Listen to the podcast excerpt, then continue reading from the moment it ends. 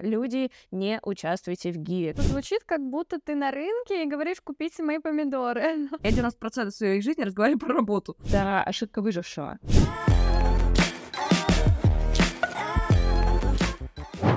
Всем привет! Это подкаст «Делаешь тестово». Я Виолетта, я из Питера. Я Саша, я в Батуми. Я Настя, я с Пхукета. Я Лера, я с Бали. Четыре девушки-фрилансеры из четырех разных странах на практике прокачивают свои блоги и рассуждают об ошибках и болях фрилансера э, от продвижения, поиска клиентов до масштабирования. Всем еще раз привет. У нас сегодня тема «Неочевидные способы продвижения». Мы достаточно легко вспоминаем при продвижении про рекламу, рекламу блогеров, э, для кого-то для кого доступен таргет. Reels. Но... Да, Reels, э, но достаточно часто забываем о каких-то э, других способах, и сегодня мы решили именно про них и поговорить. Погнали!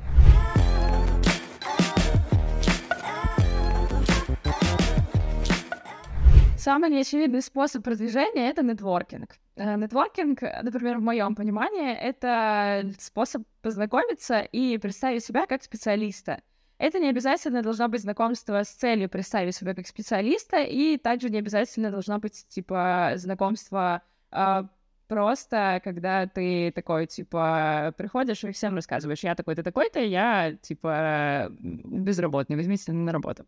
Вот, или у меня очень классный блог, или еще что-нибудь. Вот, нетворкинг в широком понимании э, можно использовать вообще абсолютно разными способами. Например, у Леры суперэффективно получается использовать нетворкинг в путешествиях. А, ну да, у меня получается это довольно органично использовать в путешествиях. Например, я живу на Бали три месяца, и я просто добавляюсь в разные беседы, общаюсь с разными людьми, хожу на какие-то мероприятия, знакомлюсь. И в моем понимании это просто а, жить социальной жизнью. Но Настя называет это нетворкингом, но я почему-то противлюсь это так называть, потому что я просто живу социальной жизнью. И э, когда я рассказываю людям, что я работаю сценаристом в Инстаграме, так как многие на Бали занимаются запусками, они такие, о, погнали вместе поработаем, нам как раз нужен сценарист. И таким образом все складывается без усилий каких-то. Да, типа нетворкинг без усилий — это самый классный нетворкинг, потому что ты, по крайней мере, просто позиционируешь себя, рассказываешь о том, какой ты, и если ты человеку нужен, то он сразу такой, типа, а, давай поработаем. У меня есть а, интересный кейс, когда я просто продвигалась а, с помощью такого, типа, партизанского нетворкинга, когда я просто подходила к людям, и к знакомым и незнакомым я работала тогда еще в кофейне, и я просто подходила, представлялась, говорила, кто я такая, и просила подписаться на мой блог. И тогда у меня не хватало до тысячи подписчиков, там человек 30, и я их просто так и нашла. Ну, то есть просто подходила и знакомилась. Вот, поэтому нетворкинги бывают разные. Версия для бесстрашных. Да, это, видимо, не для всех. Но, кстати, очень прикольный Блин, способ. да это же все выглядит супер наигранно. То есть, типа, ты подходишь, говоришь, а, хочу поработать вместе, или предлагаешь там свои услуги, и это звучит, как будто ты на рынке и говоришь, купите мои помидоры. Но, например, однажды я просто познакомилась с девушкой в самолете, мы летели вместе, мы заговорили, заобщались, э, поменялись контактами, а потом случилось так, что она такая, о, класс, нам нужен такой специалист, как ты, и я проходила собеседование с ее руководительницей, вот, и меня нанимали почти, вот, к ней. То есть такой тоже способ вообще очень классный, если ты, типа, как, я еще раз повторюсь, чувствуешь себя э, специалистом, и просто можешь себя хорошо преподнести в плане не просто не обязательно как какого-то эксперта или как человека, а просто просто себя, то ты уже будешь нужен людям. Тут еще, мне кажется, важно, чтобы как раз-таки не звучать как бабка, которая проверя... продает свои помидоры, да, это просто э, должно органично тебе ложиться, то есть ты не просто агрессивно так, типа, втюхиваешь то, что ты делаешь, а просто болтаешь и какими-то Uh, ну, то есть то, как ты рассуждаешь, человеку показывает, что ты специалист, и он хочет с тобой работать. И это идет просто в обычной беседе, а не, опять же, такой, типа, супер продающий, когда ты стоишь и продаешь себя. У меня почему-то негативное отношение к такому прямому нетворкингу, когда ты подходишь и прям предлагаешь свои услуги, потому что мне кажется, что в 21 веке, в нашем году, типа, все намного эффективнее можно сделать онлайн, и не просто показывать с телефончика, типа, вот мои кейсы, а просто отправить свое портфолио, где супер подробно, красиво все оформлено, описано, поэтому я не очень люблю вот именно формат живого предложения своей услуги. На самом деле, если ты, типа, классно себя преподнесешь, можешь... Я даже не знаю, как это объяснить. Ну, то есть, э, есть специальные встречи для нетворкинга, где люди прям специально знакомятся и ищут друг друга. Но это не всегда эффективно, потому что часто, например, все фрилансеры ходят на встречу без фрилансеров. А если ты фрилансер, то тебе нужно ходить на встречу там, где бизнесмены, там, где инфлюенсеры, и там, где люди, которые наймут тебя на работу. Вот, и там, естественно, очень круто работает, когда ты приходишь и говоришь, я вот такой вот, у меня вот такое портфолио, и я умею делать вот это, вот это, подпишись на мои соседки, можете посмотреть. Вот, а есть просто встречи с людьми, которые абсолютно ничего не предполагают, но они тоже могут быть э, как часть своего продвижения.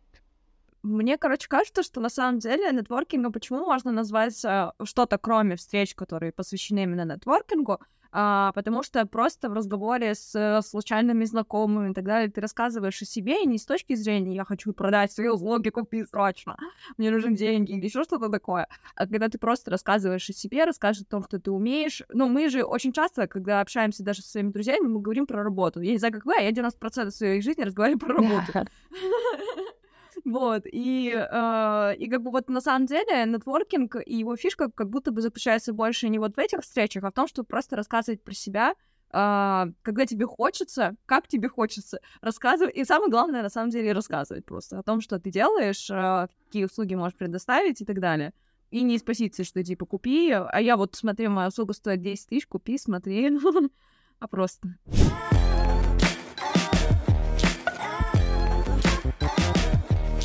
Возвращаясь про онлайн, я еще хотела сказать о том, что мне кажется, что все-таки вживую а, ты можешь продать больше. То есть, Лер, даже ты в какой-то момент, да, когда человек посмотрел твое портфолио, ты зовешь его пообщаться онлайн а, по телефону, потом, ну, по связи, а, потому что так можно больше поговорить. И при этом, а, когда ты лично с человеком встретился, то есть эм, на этапе, когда ты отправляешь человеку портфолио, а, уже, может быть, э, человек отлетит, потому что он не до конца что-то понял, он посмотрел портфолио, что-то его, может быть, случайно оттолкнуло, или, может быть, какая-то фраза его не зацепила, или, может быть, он подумал, что слишком дорого, потому что он не понимает до конца, что именно делает полностью этот специалист, и он тебе не ответил. А в нетворкинге, когда ты лично, ты могла бы отработать эти возражения практически сразу. Вот. А, это, наверное, один из таких а, приколов нетворкинга. Да, кстати, абсолютно согласна, потому что часто, когда, ну, я, например, нанимаю людей в свою команду, и я могу посмотреть портфолио, портфолио может быть не такое, типа на 3 с плюсом, классная работа в нашей стилистике, но пока не созвонюсь с человеком и не пойму, что это тот самый человек, который нам нужен, я не могу его нанять. Хотя, как бы, это онлайн. Не знаю, я все равно никогда не поверю в специальные штуки нетворкингов. Вот эти встречи, мне это все кажется наигранным, неестественным и вот все-таки втюхиванием каким-то своих услуг. Эм, но круто, что у вас это работает, что у вас это приносит результаты. Мне еще нравится нетворкинг даже э, не только тем, что ты можешь продвигать свои услуги, но достаточно часто на нетворкингах ты можешь найти себе партнера для какой-нибудь коллаборации, или, ну, иногда кто-то ищет еще э, на курсы каких-нибудь э, спикеров. Иногда ты просто знакомишься с человеком и понимаешь, что у вас какие-то схожие ценности или у вас э, прикольно получается уже разговор вместе, да, и вы придумываете продукт. Ну, что, например, с нами произошло, да, мы, со- мы создали некий нетворкинг, в котором мы просто болтали о своих целях и помогали друг другу идти к этим целям, а в итоге у нас это все вырастает в подкаст. И нетворкинг — это вот в том числе о таких коллаборациях. Ощущение, что перед тем, как тебя позвали спикером, нужно поработать лично, но в целом думаю, что это очень крутой способ продвижения именно стать спикером, потому что много людей тебя видит и лично взаимодействует, видит твой подход и а, подготовку.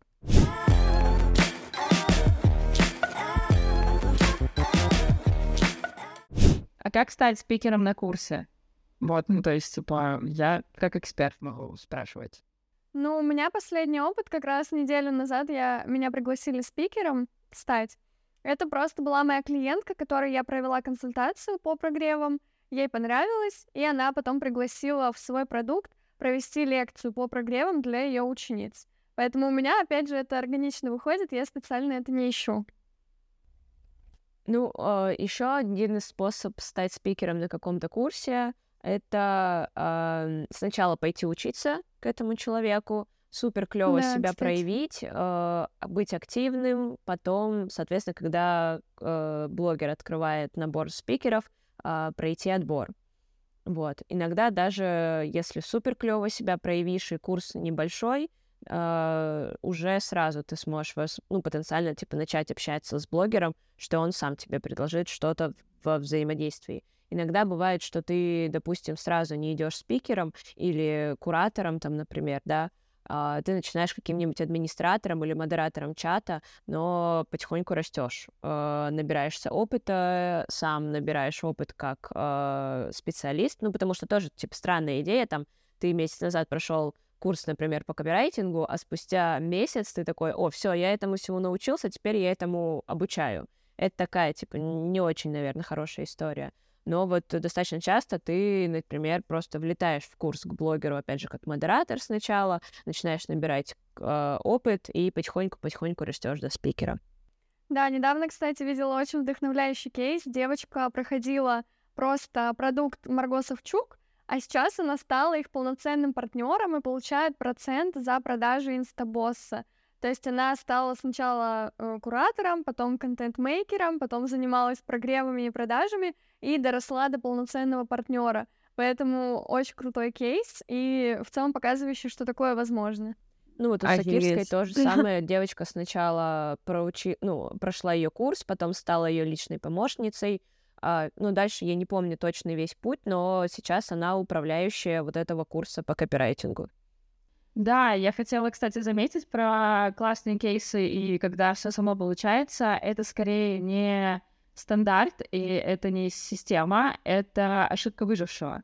Вот, очень часто мы смотрим на классные кейсы людей, которых классно получается как-то продвигаться, и, например, вот стать спикером или стать партнером, но это один человек из 10 тысяч, например, которые тоже бы хотели, которые пытались и которые что-то делали. И нужно не забывать о том, что мы часто смотрим на классные кейсы и думаем, блин, вот типа, но не всегда, не факт, что получится, поэтому нужно использовать все способы продвижения, не надеясь на какой-то один, по крайней мере. Ну, это сто процентов нужно все использовать.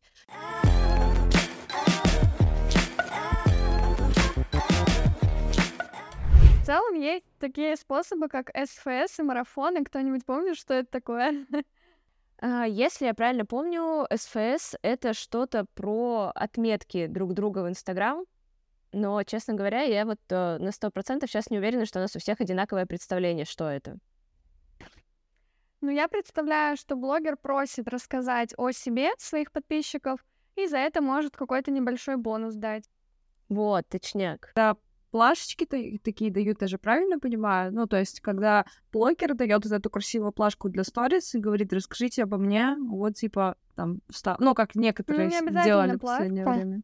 А, то есть, ну, это в целом может быть, э, типа, можете рассказать обо мне, чем я вам нравлюсь, и э, отметить uh-huh. меня, а я потом среди тех, кто меня отметит, что-то разыграю. Да. Вот. А, марафоны еще, да, мы проговорили.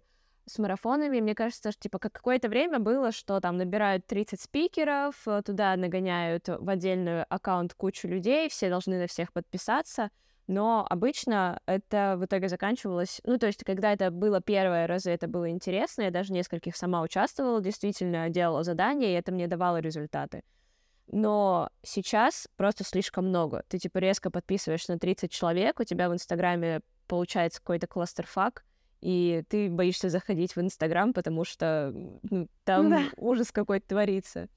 Вот, но я видела Это достойные... похоже на гиф. Нет, это не гиф. Гиф это типа, когда они разыгрывают э, какую-то... Да, просто, просто разыгрывается куча подарков. Это вообще полная херня. Люди, не участвуйте в гиве. Тут можно огромную плашку поставить на это. Это плохой способ продвижения. У вас будет куча ботов и холодной аудитории, которые на вас наплевать. Вот. А марафоны именно тогда это было, когда 30 а, спикеров, у каждого из них будет своя тема. То есть, например, опять же, если это продвижение в Инстаграм, кто-то расскажет про шапку профиля, кто-то расскажет про интересные приемы в сторис, кто-то расскажет про а, там, на тот момент еще не было Reels, да, то просто как делать эстетичные, красивые видосы в сторис и так далее и тому подобное, каждый из них какую-то тему покрывал, и, типа, прослушав каждую тему, ты там тоже мог э, участвовать в каких-то фишках. То есть это был такой все таки контент, э, контент, а, но, опять же, сейчас много, но я видела достойные варианты, когда люди а, там втроем, вчетвером объединялись и делали небольшой такой, типа, там, трехдневный интенсив по какой-нибудь штуке. И это было действительно достойно и интересно поучаствовать.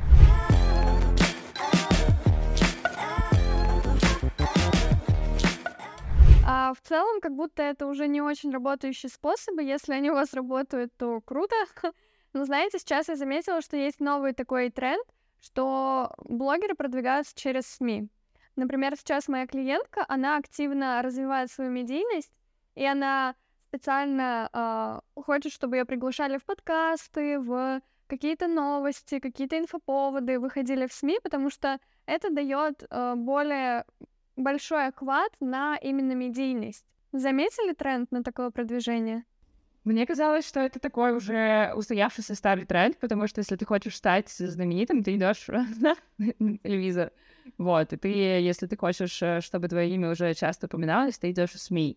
И это достаточно, ну, уже многолетний способ продвижения, который просто сейчас, возможно, актуализировался еще раз.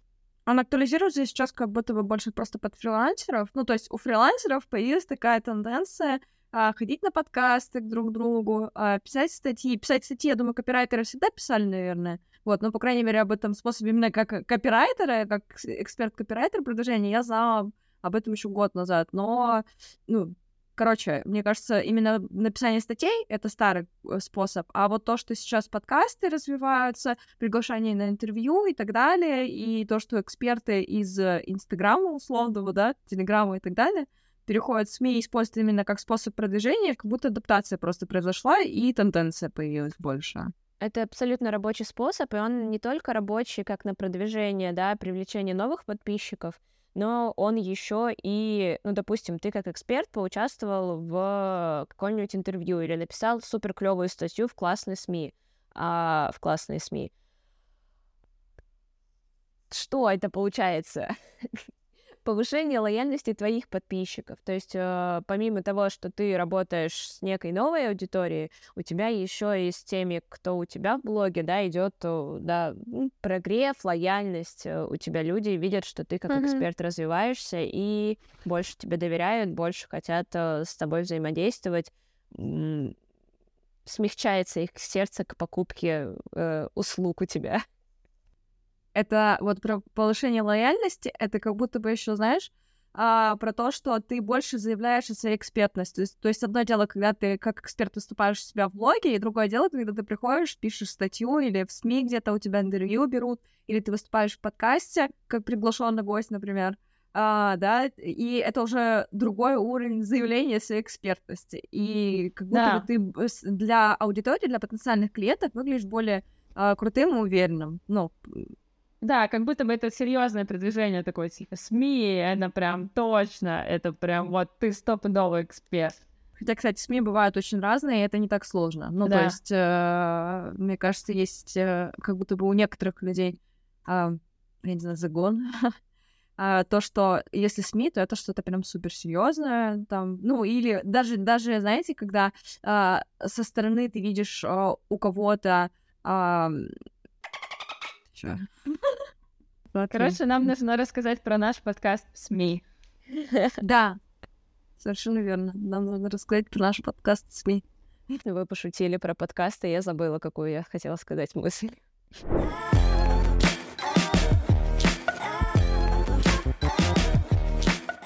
допустим, для меня более актуально продвигаться в ТикТоке, в Шортс, на Ютубе, то есть использовать такие более знакомые мне э, э, соцсети, чем просто выкладывать что-то в Reels. В ТикТок или Шортс ты просто дублируешь контент, и это снижает еще и нагрузку с тебя. Мгм.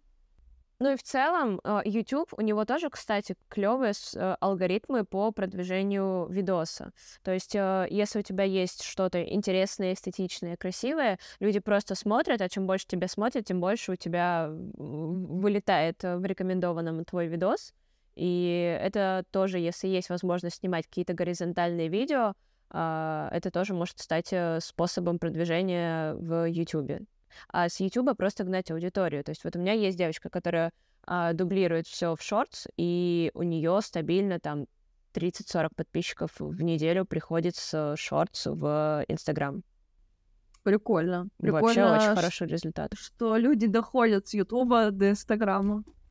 Но есть небольшой лайфхак, например, разные соцсети не очень любят, когда упоминаются другие соцсети, и я часто замечала, что в ТикТоке, если ты говоришь там словами Reels или Инста, Инстаграм, вот, то твое видео прям значительно хуже продвигается, поэтому есть такой секретный лайфхак, что когда ты дублируешь на другие площадки, тебе нужно как-то минимально повзаимодействовать с э, интерфейсом редактирования, например, в ТикТоке там добавить буквально какую-то точечку сбоку, и ТикТок думает, что ты обработал в их а, платформе, поэтому это реально получает больше просмотров.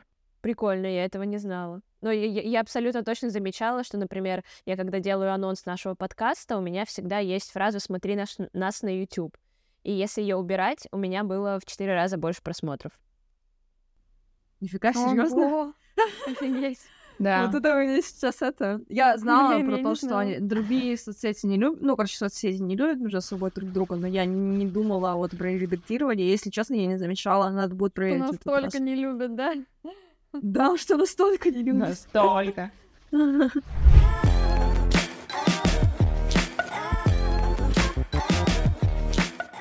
А, ну и у нас остался последний неочевидный способ продвижения. Это продвижение через своих подписчиков. Что об этом знаете, скажете? Для меня это органичный способ такой, знаете. Он это хороший, отличный способ, и он приводит больше, наверное, даже лояльной аудитории. А, но он такой органичный, реально. Ты делаешь классный контент, а, аудитория с тобой взаимодействует, им все нравится, они хотят о тебе рассказать. Ну, и в, момент, в некоторые моменты ты в целом можешь, а, вот как мы до этого говорили, про а, рассказать, попросить рассказать подписчиков за какую-то плюшку, вот, э, то тут ты тоже можешь сказать, вот, там можете поделиться, рассказать обо мне и так далее, но в целом э, как будто бы это больше про то, что э, ты круто делаешь, про тебя хотят рассказывать, э, потому что ты классный. Да, мне кажется, это один из самых одновременно сложных и простых способов, потому что, типа, если ты классный, про тебя расскажут. И самое сложное в этом стать классным настолько, чтобы про тебя рассказали. Мгм. А еще вот Виолетта так упомянула вскользь, но я бы хотела прям на этом зафиксировать внимание, что когда ты продвигаешься через подписчиков, приходит супер лояльная аудитория. Достаточно часто приходят люди, которые не так часто подписаны на блогеров, а для кого-то ты вообще можешь оказаться первым блогером, на которого они подписались. А первый блогер — это как первая любовь, она совсем другая. Вот, и э, да, обычно от подписчиков, от продвижения через подписчиков м, приходит мега лояльная аудитория. И здесь зафиксировать, как это можно сделать, да, то есть это, например, ты написал классный пост с клевыми рекомендациями, клевыми книгами, и люди начинают этим делиться. Или ты написал что-то, что безумно а, трогает людей, и тоже люди хотят этим поделиться либо еще когда прям мысли настолько сильные, настолько откликаются, как раз-таки, как Лера говорит, э, аудитории, что тоже все хотят этим поделиться и показать абсолютно всем клевые мысли. Ну, кстати, тут есть и читерский метод. Часто вижу у блогеров, они просто разыгрывают деньги, типа скину 5000 рандомно тому, кто репостнет Reels. Но если аудитория достаточно теплая, то я у своих друзей тоже, например, видела, что у меня залетает Reels, пожалуйста, поставьте лайк, там напишите комментарий, это займет у вас 10 секунд, а возможно он, мой Reels больше продвинется. Я думаю, что это тоже считается. Не, ну когда 5000 кидают, это все таки уже как раз-таки СФС, то есть ты даришь подарок, и это мотивирует. А вот э, продвижение через подписчиков именно подразумевает, что ты ничего не даришь, это просто ты делаешь такой классный контент, а, ну, либо ну, да. ты настолько лоялен, у тебя настолько лояльная аудитория, что они готовы просто так тебя репостить.